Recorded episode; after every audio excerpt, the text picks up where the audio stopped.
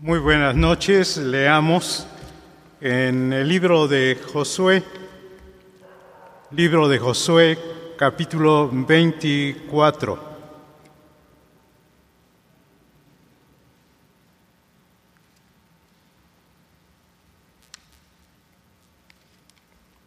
Es la historia acerca de la lección que nos da de los compromisos que se hacen delante de nuestro Dios. Vamos a dar lectura desde el versículo 19, Josué 24, 19. Entonces Josué dijo al pueblo, no podréis servir a Jehová porque Él es Dios santo y Dios celoso. No sufrirá vuestras rebeliones y vuestros pecados. Si dejareis a Jehová y sirviereis a dioses ajenos, Él se volverá y os hará mal y os consumirá después que os haya que os ha hecho bien. El pueblo entonces dijo a Josué, no, sino que a Jehová serviremos.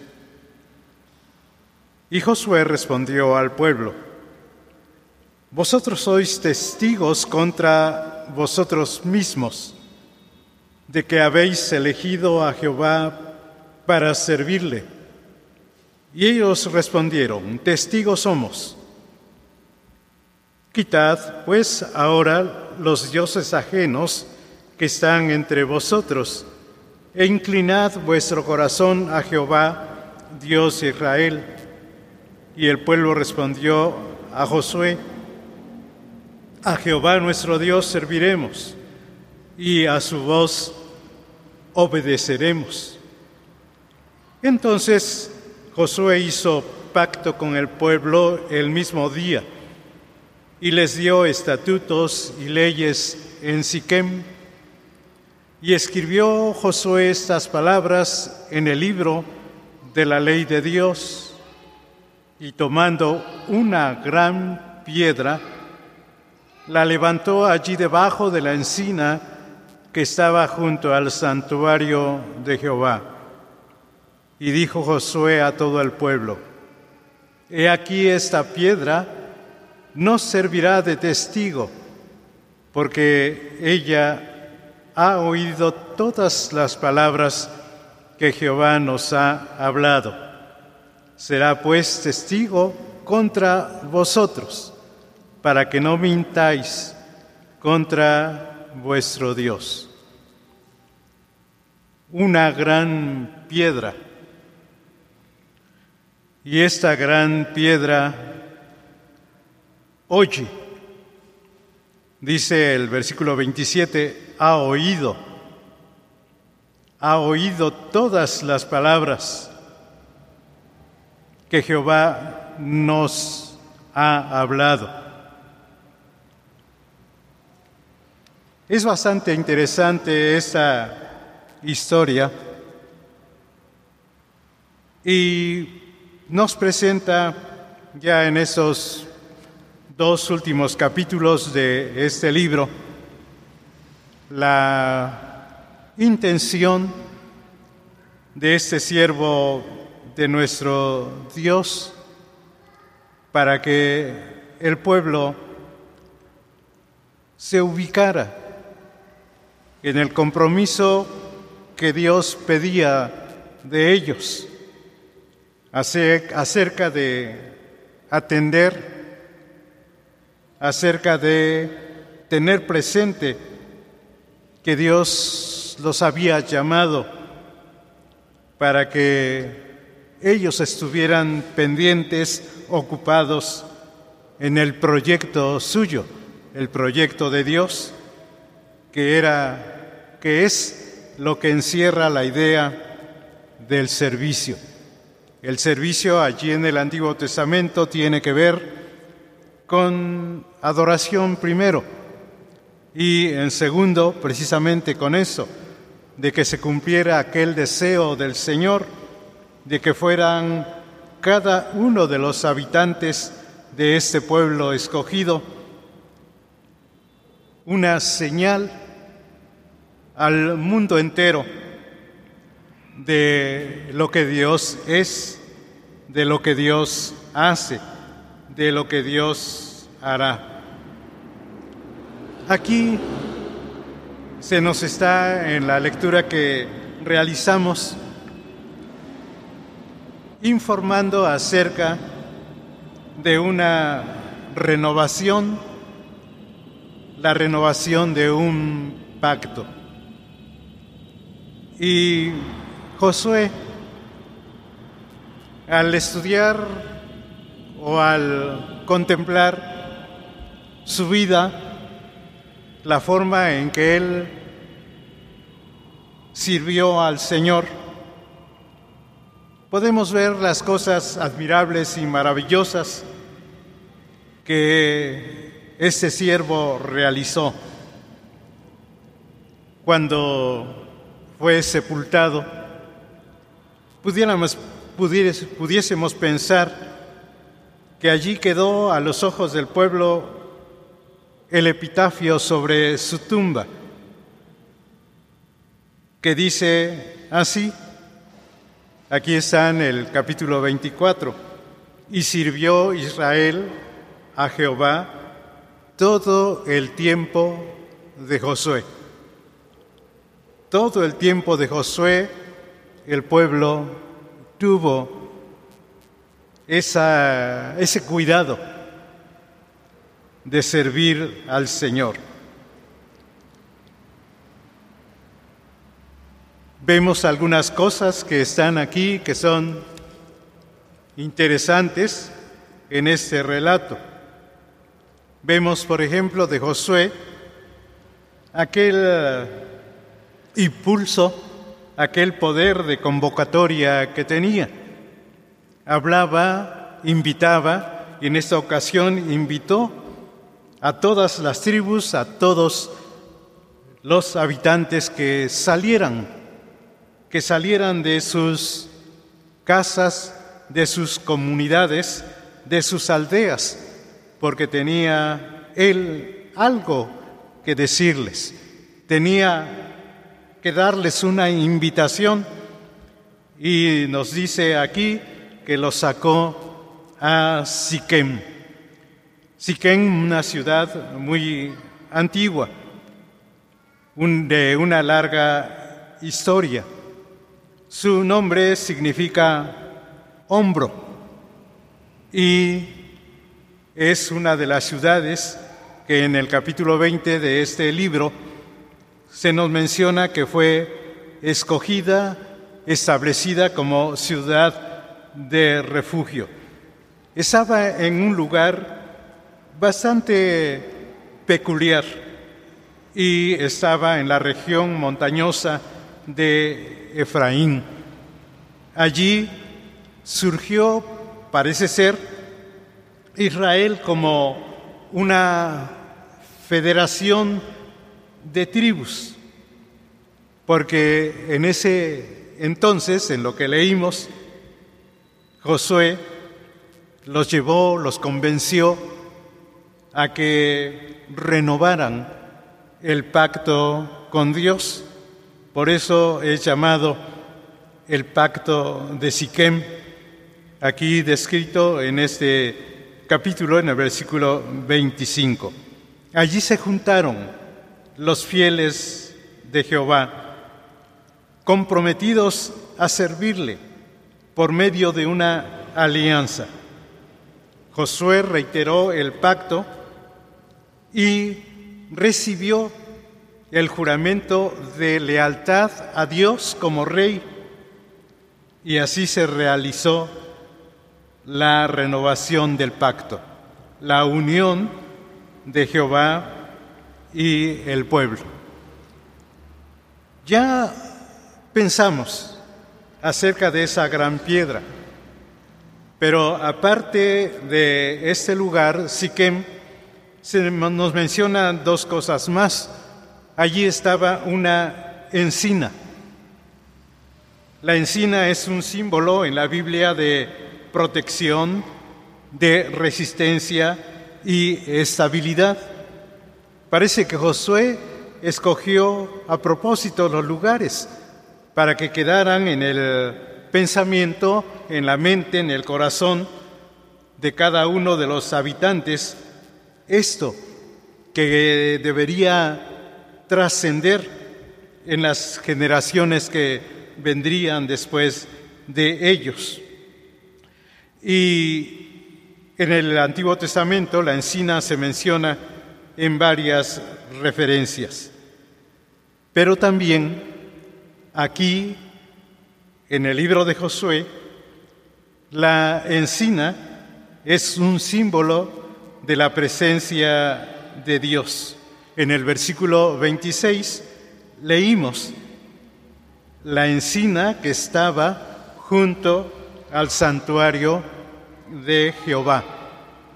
El santuario de Jehová podemos pensar que era el tabernáculo, pero ahí no estaba levantado o erigido el tabernáculo. Este estaba allí en Silo, en los capítulos anteriores se nos está haciendo la, dando la información. Aquí estaba, dice esta encina, junto al santuario de Jehová. Y el santuario de Jehová nos habla precisamente de la presencia del Señor. Josué hizo, realizó todo para que en ese lugar especial la presencia de Dios se manifestara. No escuchamos de holocaustos, no escuchamos de sacrificios, lo que podemos entender que eran corazones dispuestos, abiertos, para poder sentir que Dios estaba allí y que estaba escuchando, que estaba presente precisamente, dándoles a entender lo que Dios estaba o podría aceptar del corazón de ellos. Josué, un varón siempre preocupado y ocupado en el testimonio, testimonio de Dios y la obediencia de su pueblo. Y tenemos que decir algo aquí, esa preocupación y ocupación trasciende, porque padres desobedientes producen hijos sin compromiso.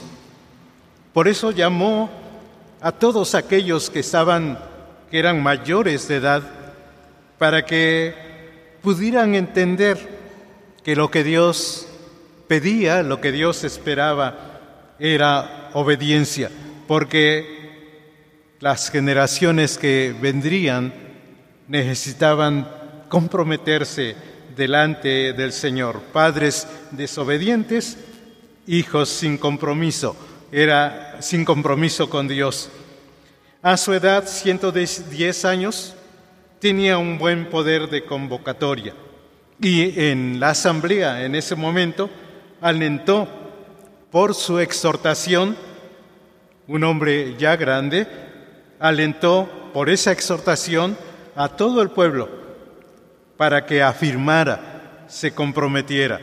Y vemos por lo menos cuatro, dos, tres, cuatro, cinco veces que logra que el pueblo diga de todo corazón, con fuerza, con firmeza. Por ejemplo, versículo 16, nunca tal acontezca que dejemos a Jehová para servir a otros dioses. Versículo 18.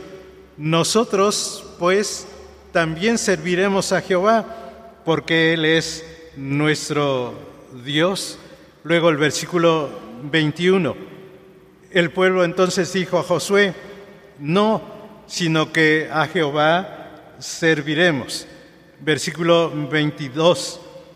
Ellos respondieron ante la invitación de Josué, testigos somos de lo que hemos dicho.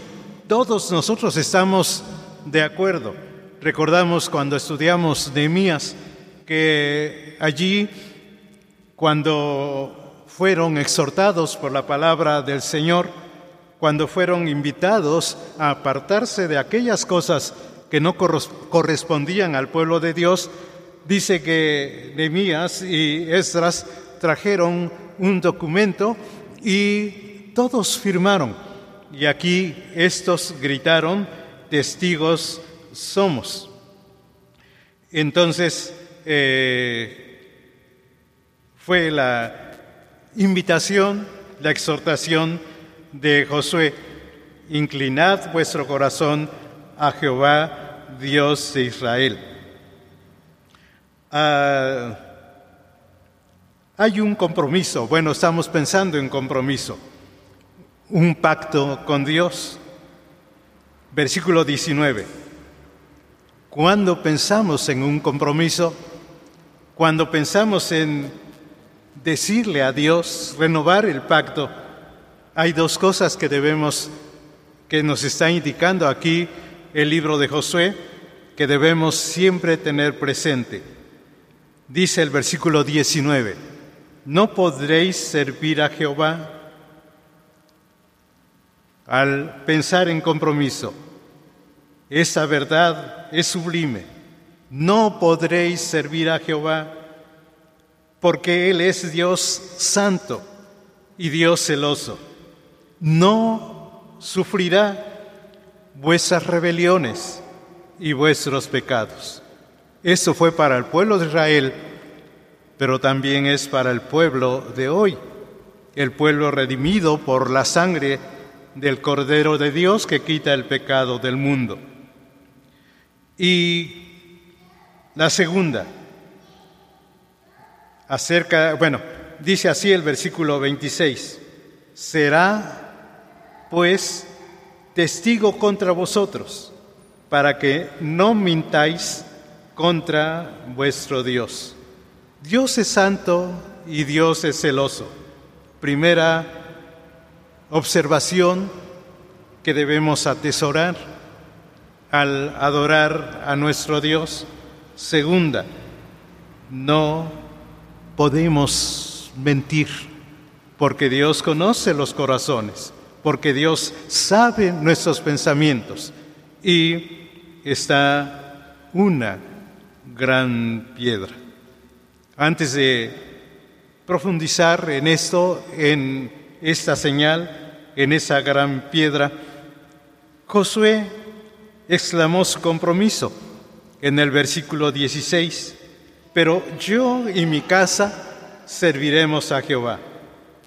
Ante esto, alguno pudo haber dicho alguna objeción, porque estaba comprometiéndose Josué y comprometiendo a su familia.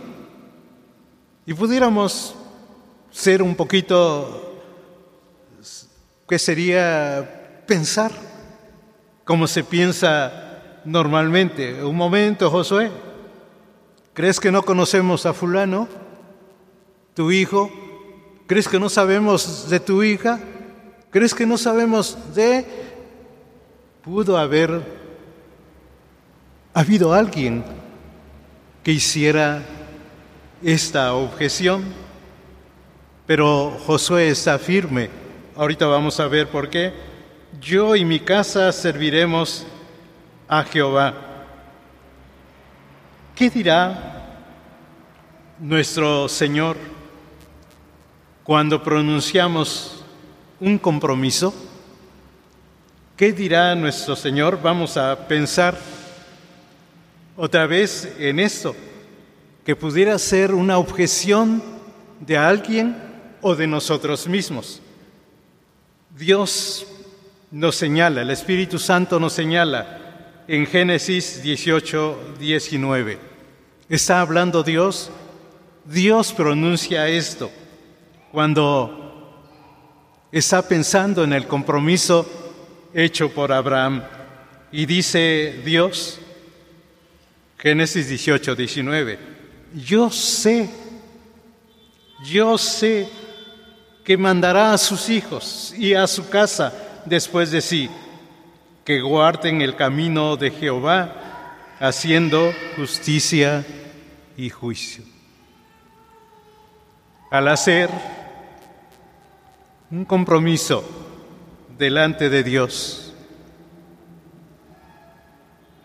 sería bueno que yo pensara, ¿qué dice Dios de lo que le estoy diciendo?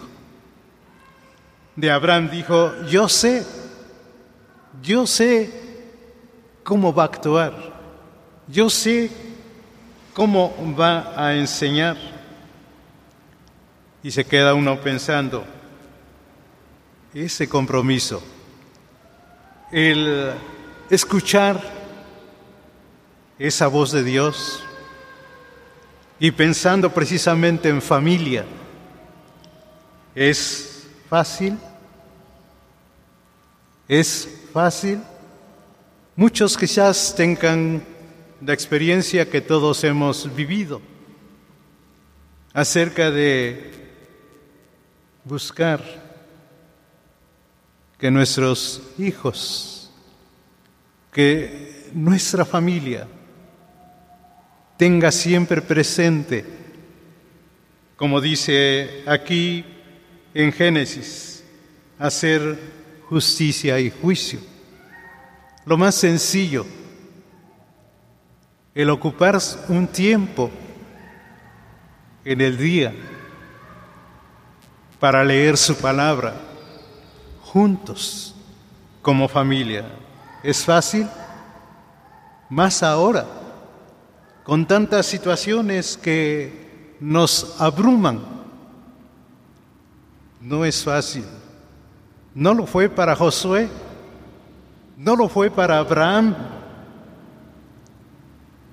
pero Dios dice, yo sé, yo estoy seguro qué es lo que actúa aquí, nuestra fe y el poder del Señor. Por nosotros mismos no lo lograremos,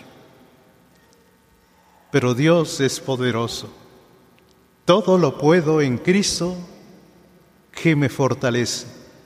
Y en esos momentos de lucha, porque la lucha viene del enemigo de Satanás, Dios puede y hace que las cosas sean diferentes. Y tomando una gran piedra, versículos 24 al 27, la levantó allí debajo de la encina que estaba junto al santuario de Jehová. Levantó una gran piedra. La enseñanza de la piedra en la Biblia. Hace ocho días veíamos acerca de un obelisco, pero aquí como que es más familiar y más fuerte la enseñanza de esa gran piedra. También nos exhortaban hace ocho días a tener presentes las fechas importantes en la vida del creyente. Y quizá usted como yo tenga siempre presente aquellos versículos, aquellas citas bíblicas que han sido importantes en nuestro crecimiento, en nuestro desarrollo espiritual, en nuestro crecimiento en la vida cristiana. Personalmente les cito uno que escuché siendo joven en la escuela dominical.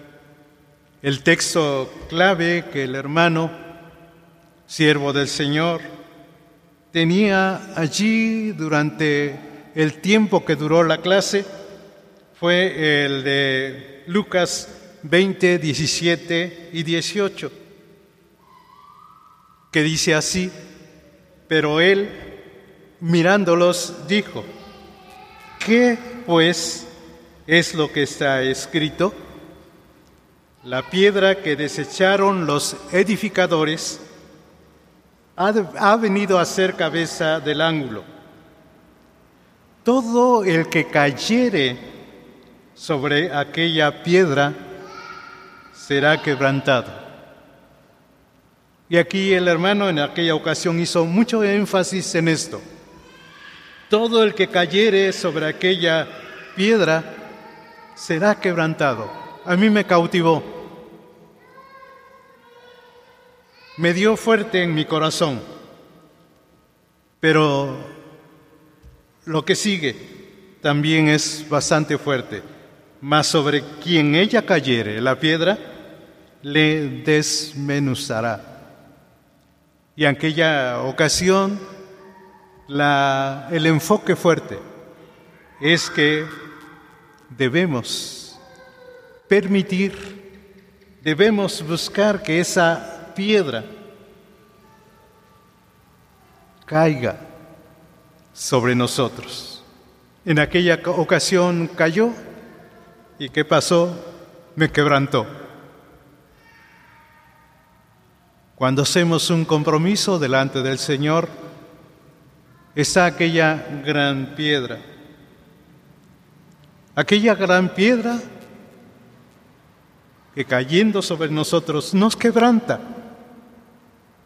Mesa del Señor particularmente. No es la verdad enseñada en el versículo bíblico. No es la interpretación de lo que está relatándonos allí lo que se ha leído, sino que es el Señor mismo, esa gran piedra. En la Biblia está muy fuerte la idea, la verdad de Jesucristo, que es la piedra. Lo leemos aquí en Mateo, lo leemos en Pedro también, la gran piedra que deseamos que caiga sobre nosotros. Jesucristo, la piedra, en la presencia de nuestro Padre. Como Josué lo dijo, es testigo de lo que hablo. Tiene sobre sí las normas, los estatutos, los, los decretos divinos, pero tiene también, por su gracia infinita, la intención de ayudarme, de ayudarlo a usted, porque nos está viendo allí. Quizás vengamos con temor, quizás haya vacilación en decirle algo al Señor, pero esa gran piedra, nuestro Señor Jesucristo, está allí. Somos salvos. Los que somos salvos Puede haber alguien que no haya sido quebrantado al encontrarse con Él. Busquemos en esas fechas que nos hablaban hace ocho días, cómo fuimos quebrantados. Y busquemos, permitamos, abramos nuestro corazón para que esa gran piedra, puesta por el Espíritu Santo en la presencia del Señor,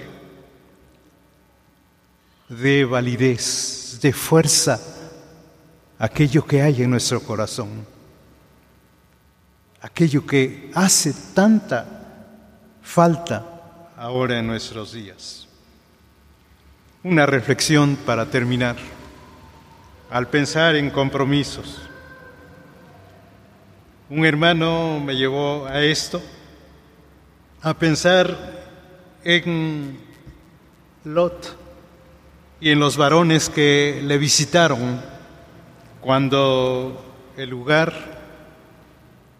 donde radicaba este varón iba a ser destruido. Y nos, dice así la palabra del Señor, Génesis 19, 12. Y dijeron los varones a Lot, ¿tienes algo aquí algún, alguno más? Yernos y tus hijos y tus hijas y todo lo que tienes en la ciudad, sácalo de este lugar, porque vamos a destruir este lugar, por cuanto el clamor contra ellos ha subido de punto delante de Jehová. Por tanto, Jehová nos ha enviado para destruirlo. Qué similitud tan grande hay en nuestros días, en aquel lugar de grande maldad. Y precisamente el pensamiento va dirigido así. ¿Qué pasaría si vinieran los varones de Dios y nos dijeran, deja tu casa, sal con los tuyos? Y lo que estamos viendo precisamente nos duele mucho. Los que tenemos niños, adolescentes, jóvenes, nos causa mucho temor aquello que se está desenvolviendo. Pero si el Señor nos invitara a salir de ese lugar, ¿qué diríamos? Mi trabajo, mi patrimonio, mi comodidad. Cuando Lot entró a ver a su familia, ahí se anotó en la escritura que parecía como se burlara. Lot estaba asombrado, tenía a lo mejor la duda, ¿será cierto lo que están diciendo? Pero ahí está la gran piedra que nos invita a estar, a caer sobre nosotros para que nos quebrante. Oremos. Padre nuestro, muchas gracias. Gracias por permitirnos pensar en nuestro Señor Jesucristo, el amado, el Salvador, el testigo de aquello que te ofrecemos, de aquello que tú, Señor, recibes. Y en tu grande gracia permitirás que sea algo real, verdadero, que es nuestro gran deseo. Te amamos nuestro Dios, porque tú nos has amado primero. Llévanos con bien a nuestros hogares. En el nombre de nuestro Señor Jesús. Amén.